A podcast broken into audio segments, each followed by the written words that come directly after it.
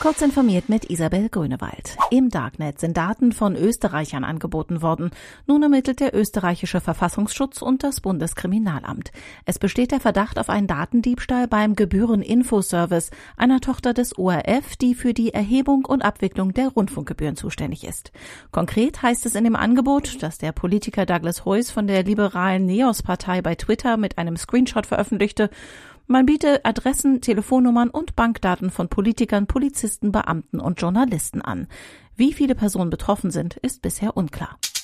In Deutschland wurden im ersten Quartal 2020 rund 72,3 Milliarden Kilowattstunden Strom aus erneuerbaren Energien erzeugt. Das entspricht einem Anteil von 51,2 Prozent im Vergleich zu konventionellen Energieträgern wie Kohle, Kernenergie und Erdgas. Wie das Statistische Bundesamt mitteilte, liegt der Ökostromanteil damit erstmals über den konventioneller Energieträger. Mit einem Anstieg von 21,4 Prozent im Jahresvergleich trägt Windkraft den Löwenanteil mit 49 40.300 Kilowattstunden und 34,9 Prozent an der eingespeisten Strommenge bei und ist damit der wichtigste Energieträger. Microsoft bringt neue Funktionen für Cortana an den Start.